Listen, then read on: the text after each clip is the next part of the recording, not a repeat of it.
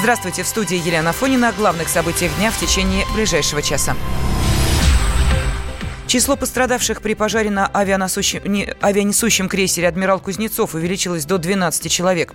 Состояние одного из них медики оценивают как тяжелое. Судьба троих по-прежнему остается неизвестной. Горение полностью локали- э, локализовано, боеприпасов и вооружения на корабле не было. Об этом сообщили в Северном флоте. Пожар начался в 10 часов утра по московскому времени. На судне проводились сварочные работы. По предварительной версии, искры попали в трюм первого энергоблока, где было разлито топливо. Военный обозреватель комсомольской «Комсомольской правды» Виктор Баранец считает, что главная причина пожара на крейсере – легендарная русская безалаберность. Недавно мне позвонила она иностранная корреспондентка, спрашивает, Виктор Николаевич, вы не расцениваете как диверсию? Я сказал, что вообще-то у нас самым главным диверсантом на нашем военно-морском флоте, да и зачастую в армии, является наша легендарная российская безалаберность. В данном случае так и произошло. Во время, пока по первой версии, во время газосварочных работ не были соблюдены все правила безопасности. А там ветошь пропитанная горючим, а там провода, а там продувка. Но самое интересное, что командиры достаточно строгие взяли в журнале расписку в этой всей команды, что они знают, им прочитали очередной раз и так далее. Сегодня я как-то невольно думаю, ну какой-то у нас невезучий Кузнецов, да? Вы помните, какие насмешки были, когда мы проходили турецкие проливы, там Вашингтонская газета говорила, что дымил только потому, что русские березовые поленья оказались сырыми. То он зашел в сухой док, который утонул. А сейчас уже пошла молва, то, что там чуть ли не вид потеряли. Адмирал Кузнецов – единственный авианесущий крейсер в России. С сентября прошлого года он находился на плановом ремонте в Мурманской области. Одно из последних громких происшествий, которое произошло во время восстановительных работ, на крейсер упал 70-тонный кран. В результате была повреждена часть палубы корабля, было также повреждено несколько отсеков. Стоимость восстановления оценили в 70 миллионов рублей. Ну а тем временем в США назвали самые мощные флотилии в мире. По данным американского журнала National Interest, первое место в рейтинге заняли ВМС Соединенных Штатов. Журналисты уточнили, что американский флот насчитывает 288 кораблей, среди которых 10 авианосцев, 62 эсминца и 17 фрегатов. На втором месте Китай, у которого, среди прочего, 25 эсминцев, 42 фрегата и 3 десантных корабля. Ну а замыкает тройку лидеров Россия. Американские журналисты почитали, что в нашем флоте 70 9 крупных кораблей, в том числе 13 эсминцев, один авианосец, 5 крейсеров и 52 подводные лодки. Но, подчеркнули авторы публикации, почти все они построены в период Холодной войны.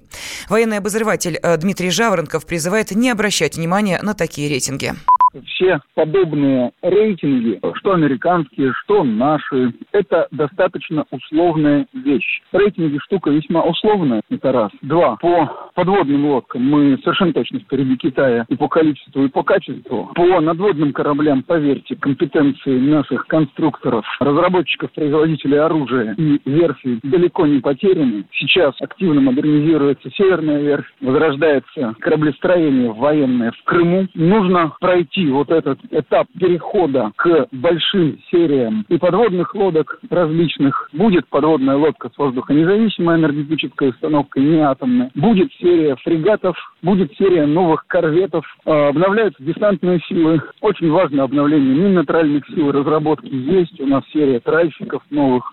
Очень много идет новых историй. Вспомогательный флот. На четвертое место в рейтинге американский журнал расположил Королевский военно-морской флот Великобритании, на пятом – Япония.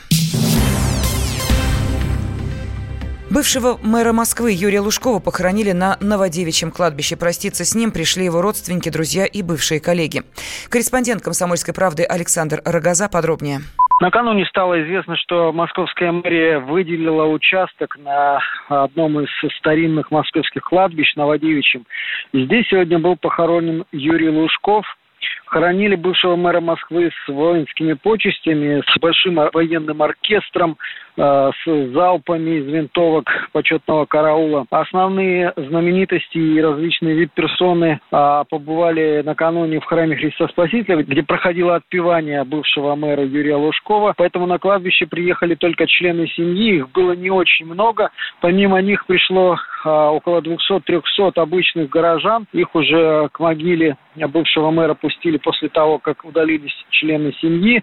А, многие принесли цветы. В целом люди говорили о том, что фигура Лужкова, конечно, неоднозначная, но помнят много хороших э, дел за ним. Ну, в частности, вспоминали о знаменитых лужковских надбавках, когда пенсионерам и малоимущим э, Москва доплачивала довольно серьезные суммы. Александр Рогоза, Комсомольская правда, Москва. Церемонию прощания и отпевания провел патриарх Московский и всея Руси Кирилл. Проститься с Лужковым приехали президент Владимир Путин, спикер Госдумы Вячеслав Володин, министр обороны Сергей Шойгу, вице-премьер Ольга Голодец, а также нынешний мэр столицы Сергей Собянин. Представитель Лужкова объяснил, почему экс-мэра хоронили в закрытом гробу. Такое решение приняли родственники. Близкие хотели, чтобы он остался в памяти людей активным, энергичным человеком, передают РБК слова пресс-секретаря бывшего мэра. Юрий Лужков скончался 10 декабря в возрасте 83 лет после кардиологической операции в Мюнхенской больнице.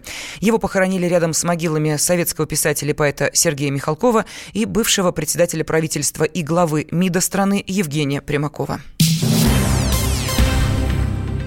Президент России Владимир Путин принял отставку губернатора Иркутской области Сергея Левченко, занимаемой им должности. Об этом журналистам сообщил пресс-секретарь российского главы Дмитрий Песков. Он добавил, что временно исполнять обязанности главы региона будет Игорь Кобзев. Прежде он занимал пост заместителя главы МЧС России.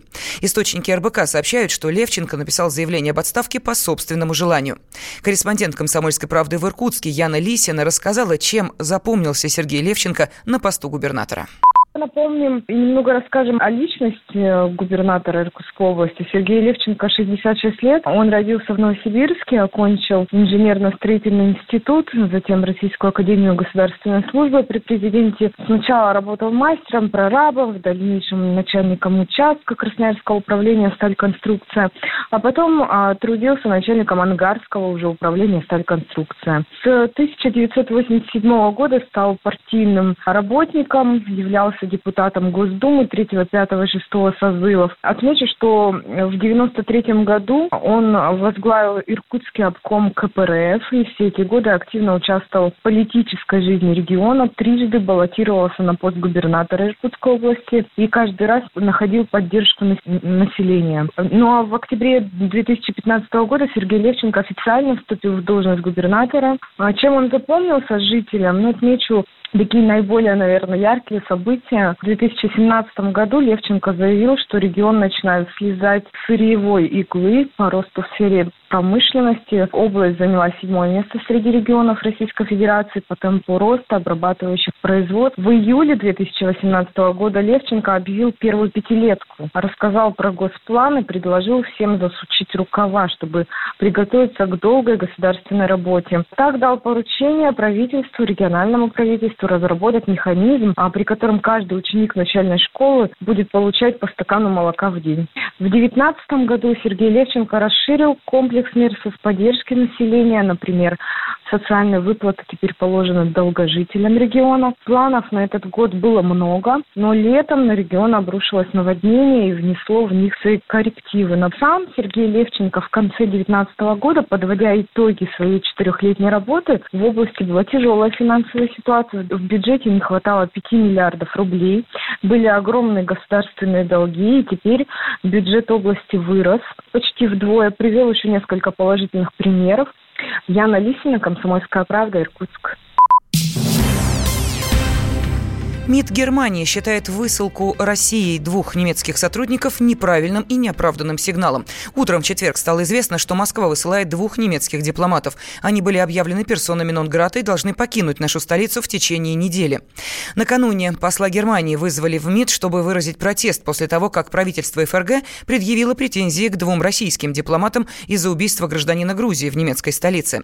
Профессор факультета политологии МГУ, доктор политических наук Андрей Манойло считает, что это всего всего лишь зеркальные меры, и нормандские переговоры никак не влияют.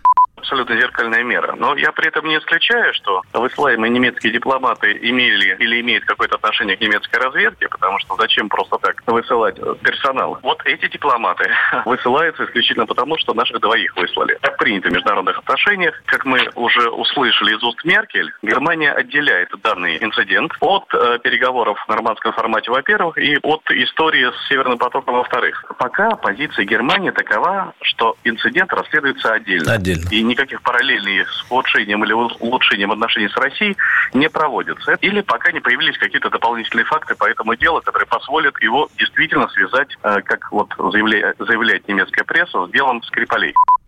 В августе этого года в берлинском районе Моабит застрелили 40-летнего гражданина Грузии. Через несколько дней задержали подозреваемого. Прокуратура заявляла, что это 49-летний россиянин. Пресс-секретарь российского президента Дмитрий Песков неоднократно опровергал связь между убийством и официальной Россией. Он называл эти предположения абсолютно беспочвенными, отмечая, что они не имеют никакого отношения к российским властям. Всем привет! Меня зовут Александр Тагиров, и я автор подкаста «Инспектор гаджетов». Все самое интересное из мира технологий, мобильных устройств и всевозможных умных приблуд, которые неоспоримо приближают наше будущее. Ищите мои подкасты на всех популярных платформах, подписывайтесь, ставьте лайки и оставляйте комментарии. А если у вас есть для меня интересные темы или вопросы, пишите на подкаст собака.phkp.ru. Всем хай-тек пока и да пребудут с вами технологии.